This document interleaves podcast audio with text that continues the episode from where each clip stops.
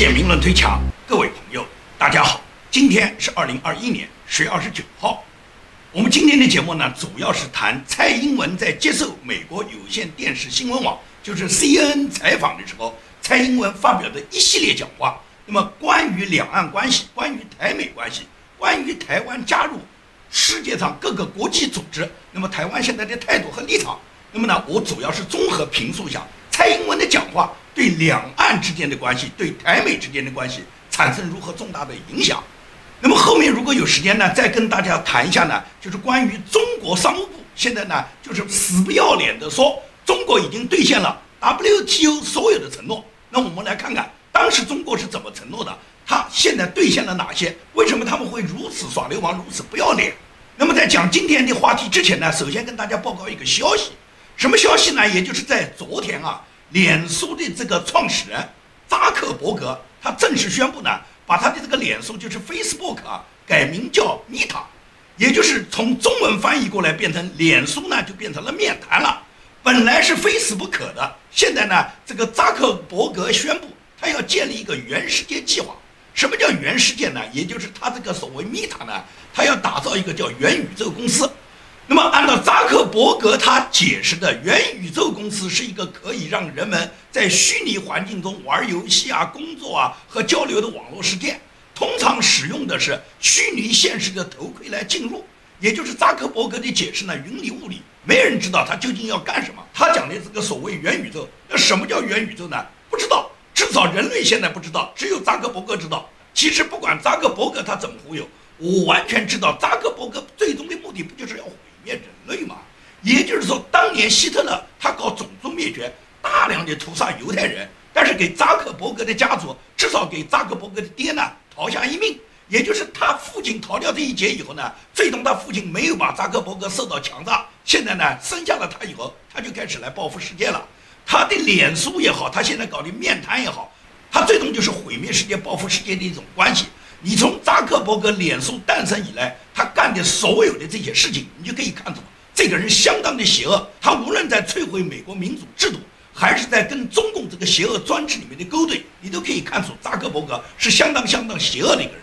当然了，他毁灭世界是一步一步开始了，华人也是第一个受害者了。他老婆就是华人了，他生的孩子就有华人血统啊。他祸害世界，首先是从祸害华人开始，祸害他老婆孩子开始啊。所以说，扎克伯格这个家伙邪恶的很。他随便去怎么变换花招，但是他最终是改变不了他邪恶的本性的。这个没办法，就是像扎克伯格、像索罗斯这种犹太人，就是当年逃掉了希特勒的这个屠杀的屠刀。他们不但没有想过要回馈世界，要能够去爱护人类，能促进人类和平，能为人类的民主健康发展去做贡献。相反的，他们利用他们自己的金钱，他们在毁灭这个世界。好，不谈扎克伯格谈那么多，只是呢，把扎克伯格这个 Facebook 改名的这个事呢，跟大家来简单报告一声。那么今天主要跟大家谈的呢，是关于美国有线电视新闻网，他在十月二十八号，也就是昨天，正式播出了他们对蔡英文的独家专访。那么在访谈中，蔡英文一一阐述了对台海区域情形、对台美关系、对两岸关系、对台湾参与国际，以及呢，蔡英文他个人认识的婚姻平权。因为大家知道蔡英文是一个持很大的左派观点的一个人啊，他也是积极支持同性恋的啊，所以婚姻平权也是他自己要推广的一个重要的政策。那么包括台湾的半导体产业的发展和全球建立的这个半导体供应链，以及呢这个拜登最关心的气候变化、能源转型这方面呢，蔡英文呢他都有所在访谈中呢谈到。那么尤其是看待习近平，大家都知道。蔡英文最关注的肯定是两岸关系，是中共是不是要武力统一台湾，要侵占台湾。那么毫无疑问来讲，中国大陆和台湾的关系是全世界最关注的。那么关注两岸关系，最重要是看大陆现在执政党的领导人，也就是习近平。那么蔡英文是如何评价习近平的？蔡英文认为习近平是一个大国领导人，可惜呢，这个大国不是一个民主国家，至少现在不是。他说要治理这样的大国呢，确实不容易。但是治理大国最好的制度。用什么样的制度为好，取决于这个大国的领导人。习近平是希望全世界都听他的。按照蔡英文来讲，凭什么都听你的呢？虽然有些国家比较惧怕中国，但是不见得我们都需要听你的。也就是听不听你的，首先要看你中国的体制，体制的好坏才决定中国是否能融入世界民主潮流。而决定这个体制，大国的领导人他是有决定权的。当然了，蔡英文呢，他是不断的表达，也就是通过美国 CNN 啊去表达呢，他对习近平释放的善意，就说呢，他愿意跟习近平呢展开和平对话。他说，我们一再表示，对话呢是非常重要的，希望和中国建立和平的关系，而且为了这个和平愿望呢，我们愿意耐心等待，以维持现状为两岸政策的核心。也就是蔡英文反复强调，他是以维持现状。那么这个维持现状，本来中共是推出一个叫三段论。所谓三段论，就是中华人民共和国是这个世界上唯一合法的政府。然后第二个是台湾是中国的一部分。第三个就是我们一定要解放台湾。这是中共呢，他过去一直持的这个强调。但是共产党这个态度呢，台湾完全是不接受的。到了马英九在执政的时候。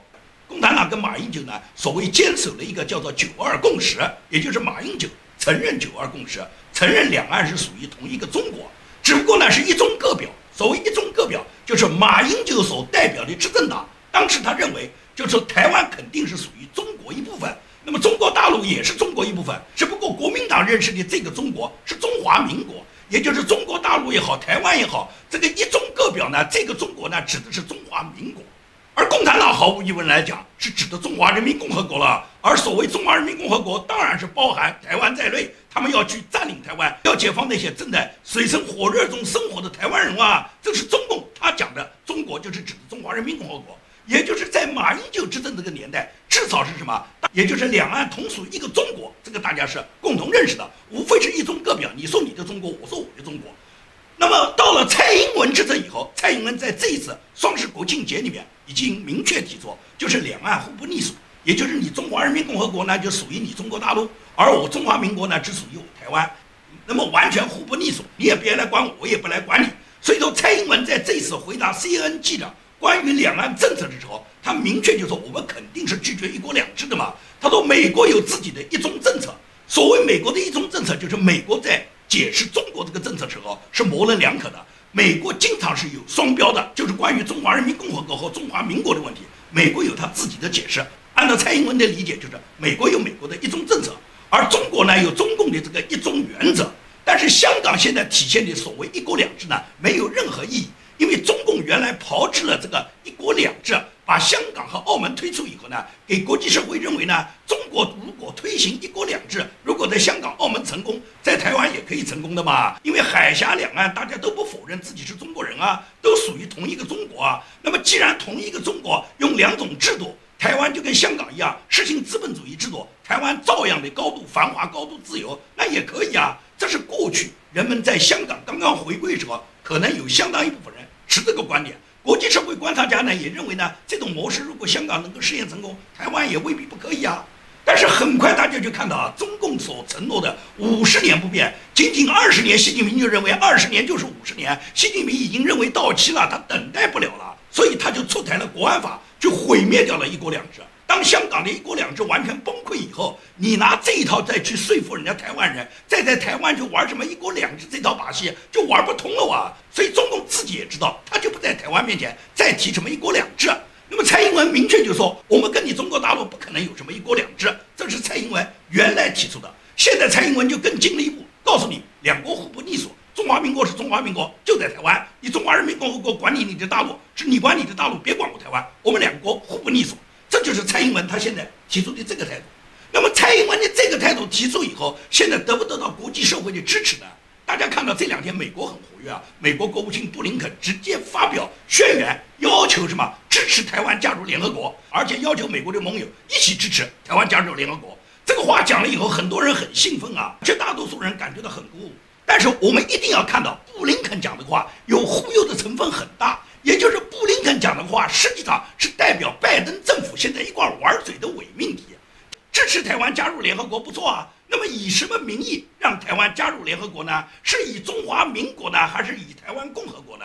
台湾共和国显然现在还不存在。也就是如果是以台湾共和国的名义加入联合国，那么台湾现在就要宣布独立，要宣布独立建国，而且这个宣布独立，美国是一定要承认。美国你都不承认这个国家，那这都不是一个国家的主体，怎么加入联合国？也就是美国首先要率先承认台湾独立，承认台湾共和国。如果是这样的话，台湾你就先宣布独立，而且台湾宣布独立以后，美国首先要承认，美国要跟台湾发生外交关系。你觉得这种可能性存不存在？就是台湾现在能不能宣布它已经是台湾共和国了？如果台湾现在不敢宣布它是台湾共和国，那么维持中华民国，那么维持中华民国肯定没有问题。中华民国重返联合国，这也是众望所归。中华民国本来就是联合国五常创任理事国嘛，也就是中华民国，它有历史地位，它同时它作为一个独立的国体，它成为联合国里面的一员，甚至是五常地位，这是所有人都愿意支持的。也就是中华民国如果它是回归联合国，大家肯定是支持。美国如果这样做，那可以。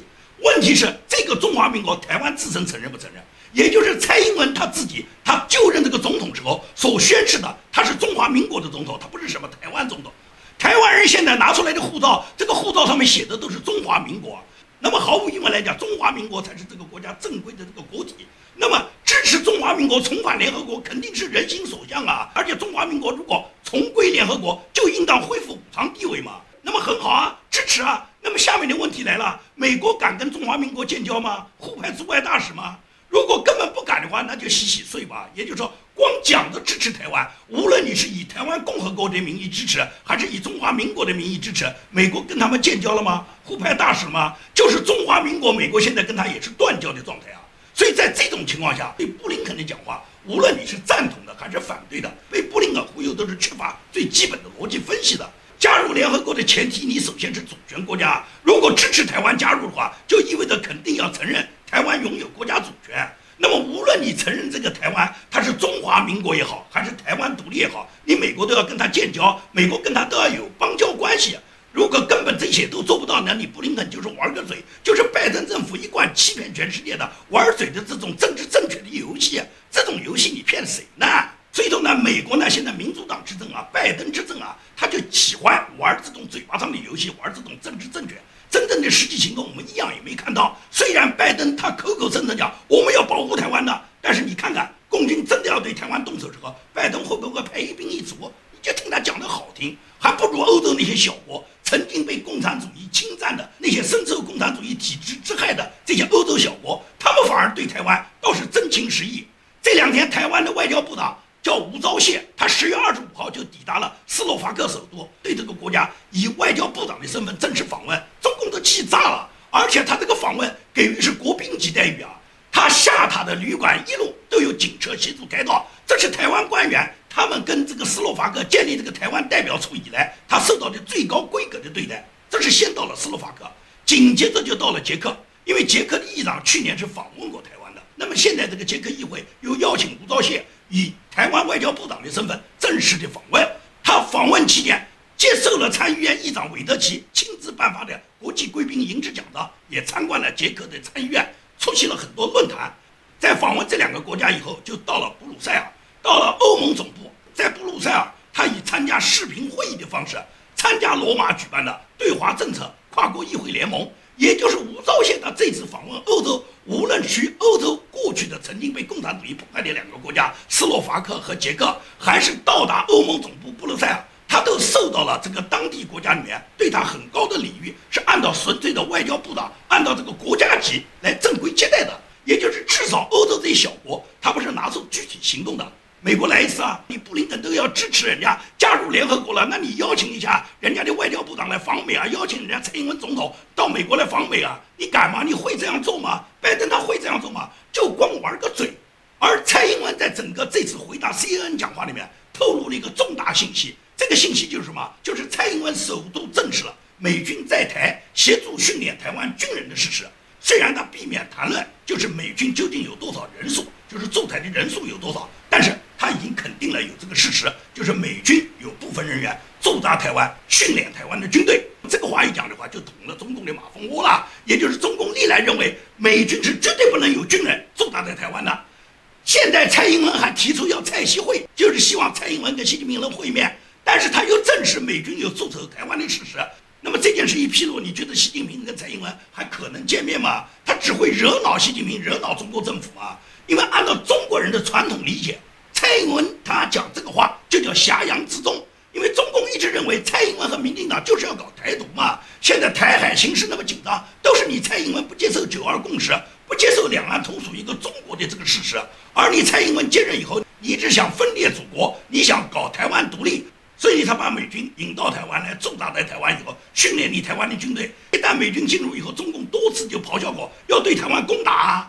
加上蔡英文在今年双十国庆节发表讲话时候，明确提出两岸互不隶属，中华人民共和国和中华民国各守各的，你守你的大陆，我守我的台湾。蔡英文这个话，除了中共本身暴跳如雷之外，还有很多中华民国的后代，包括大量的民国粉都不愿意接受啊。因为马英九原来讲的一中各表，就是两岸同属一个中国。不过马英九讲的中国是中华民国，中华民国仍然是涵盖台湾和中国大陆的。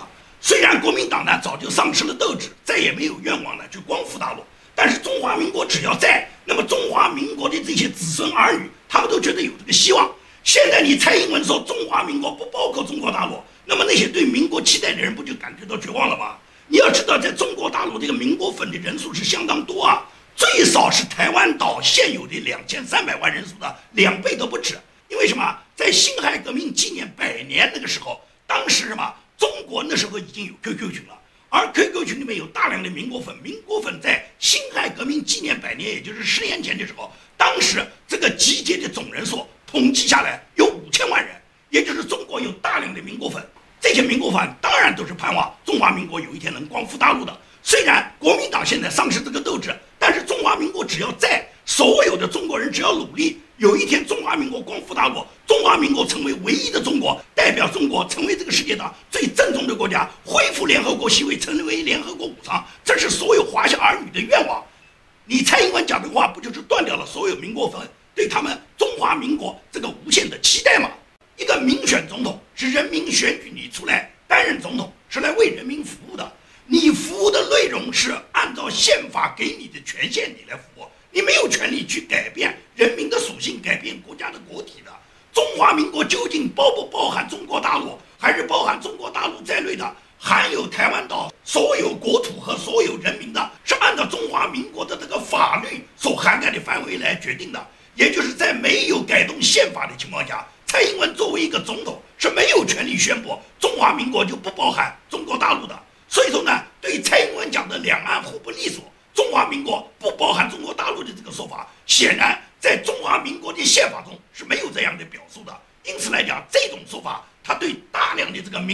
是非常伤心的。